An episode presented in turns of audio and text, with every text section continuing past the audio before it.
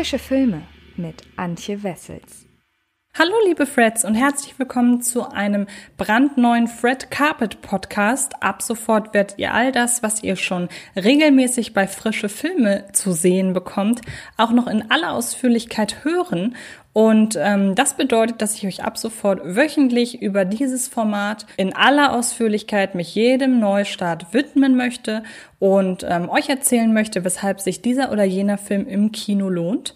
Das heißt, auch wenn ihr jetzt den Podcast zu Gretel und Hänsel angeklickt habt, dann äh, schaut doch mal, ob euch auch noch einer der anderen Filme der Starts diese Woche interessiert. Unter anderem startet nämlich noch der Film Scooby, voll verwedelt, ein Animationsfilm für die ganze Familie. Es startet das historische Biopic Harriet über Harriet Tubman, eine ursprüngliche Sklavenbefreierin. Und es startet das Thriller-Drama Sympathy. Einige der Filme lohnen sich, andere weniger. Also hört doch gerne mal in die anderen Ausgaben unseres Podcasts rein. Und wie ihr gerade schon gesehen und wie ich gerade schon gesagt habe, seid ihr hier eben beim Podcast zu Gretel und Hänsel und ich werde euch einmal kurz erzählen, worum es geht. Der Plot. Vor langer Zeit in einem verfluchten Land. Die verzweifelte Suche nach Nahrung und Arbeit zwingt die junge Gretel und ihren kleinen Bruder Hänsel dazu, das elterliche Haus zu verlassen.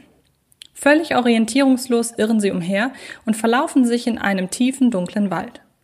Als sie auf eine Hütte stoßen, in der eine alte, freundlich wirkende Frau lebt, glauben Gretel und Hänsel Zuflucht gefunden zu haben. Aber die von der Alten in Zeiten der Hungersnot aufgetischten Festmähler, das unheimliche Gemurmel fremder Kinderstimmen und mysteriöse Erscheinungen im Haus lassen Gretel erahnen, dass sich hinter ihrem scheinbaren Glück etwas Böses verbirgt. Kann sie ihrem jüngeren Bruder beschützen oder wird sie den Versuchungen erliegen, die in ihr aufsteigen? Langsam bahnt sich das Grauen seinen Weg. Nice to know. Vor gar nicht allzu langer Zeit entdeckten große Filmstudios ihre Faszination für klassische Märchenstoffe wieder. Da erschienen nicht bloß innerhalb eines Jahres zwei verschiedene Adaptionen für Schneewittchen, die eine erhielt wenig später sogar eine Fortsetzung, sondern eine Fantasy-Action-Variante von Hänsel und Gretel und eine düstere Version von Rotkäppchen. Von den ganzen Disney-Realfilm-Remakes übrigens ganz zu schweigen. Nachdem es nach Spieglein Spieglein, den Huntsman-Film und Red Riding Hood kurz still um diesen neu entflammten Trend wurde, meldet sich Regisseur Oz Perkins mit Gretel und Hänsel nun auf diesem Gebiet zurück. Braucht man das, werden nun viele fragen. Erst recht, weil es ja mit Hänsel und Gretel Hexenjäger gerade erst einen Film rund um die zwei sich verlaufenden Geschwister gegeben hat.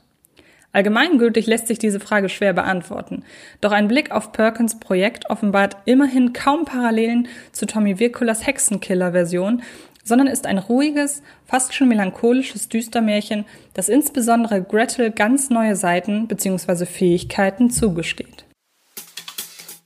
Antjes Meinung Müsste man Gretel und Hänsel tonal mit irgendeinem anderen Hexenfilm der letzten Jahre vergleichen, und mit Hänsel und Gretel Hexenjäger, Suspiria und dem deutschen Geheimtipp Hagazosa der Hexenfluch gab es ja so einige davon, liegen auf inszenatorischer Ebene noch am ehesten Parallelen zu einem absoluten Kritikerliebling auf der Hand. Zwar erzählt die vor allem die übernatürlichen Facetten der Hexe herausstellende Schauermeer Gretel und Hänsel letztlich etwas ganz anderes als Robert Eggers in seinem deutlich bedeutungsschwangeren Glaubensdrama The Witch. Doch die Vergleiche liegen vor allem in jenen Szenen auf der Hand, in denen die Vergangenheit der hier ganz stilecht in, einem abgeschied in einer abgeschiedenen Waldhütte lebenden Hexe offenbart werden. Da geht es dann nämlich vor allem darum, welche Auswirkungen das Dorfgefüge auf die Eskalation der Ereignisse hatte und weshalb sich die der finsteren Magie mächtige Zauberin von ihm abwenden musste.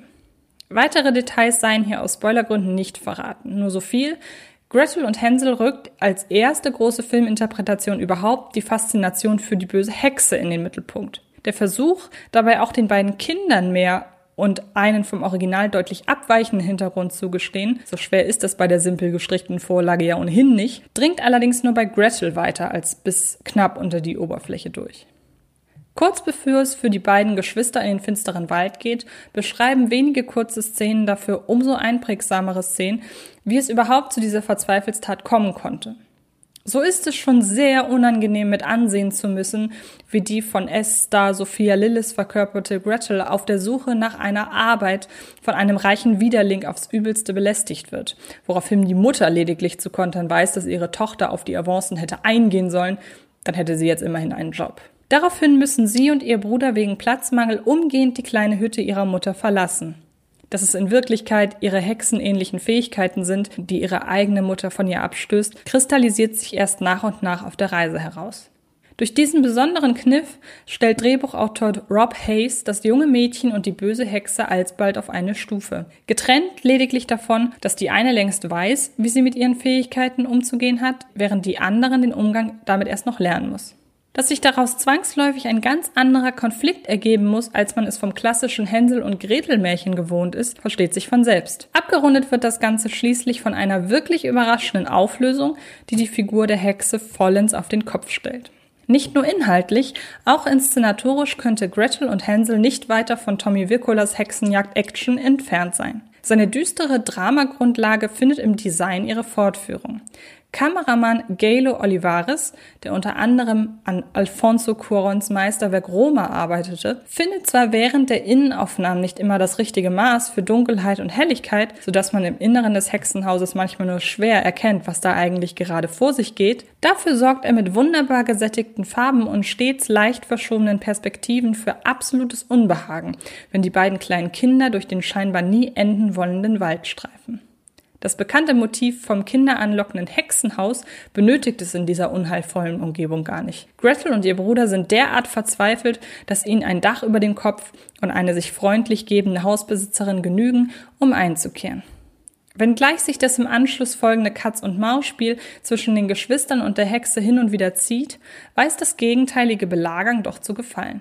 Es ist schon der Spannung dienlich, wenn sich nicht plötzlich ein sicheres Opfer und der Täter, sondern zwei potenzielle Täter gegenüberstehen. Schade, dass es nicht auch noch dafür gereicht hat, Hänsels Charakter ein wenig stärker herauszuarbeiten. Kurz zusammengefasst. Gretel und Hänsel ist eine spannende Neuinterpretation des bekannten Märchens, das mit einigen neuen Perspektiven überrascht, sich hin und wieder allerdings auch in die Länge zieht. Eine überraschende Auflösung kann dafür weitestgehend entschädigen. Sehen könnt ihr Gretel und Hänsel ab sofort in den deutschen Kinos. Das bedeutet ab dem 9. Juli. Ich hoffe sehr, dass euch diese Podcast-Ausgabe gefallen hat. Wie gesagt, hört auch in die anderen Ausgaben rein und ähm, dann hören wir uns hoffentlich nächste Woche wieder, wenn ich euch die Kinostarts der nächsten Woche sowohl bei frische Filme als auch im neuen Fred Carpet Podcast näher bringe. Bis dahin, habt eine schöne Woche. Das war Film ist Liebe, der Podcast von Fred Carpet.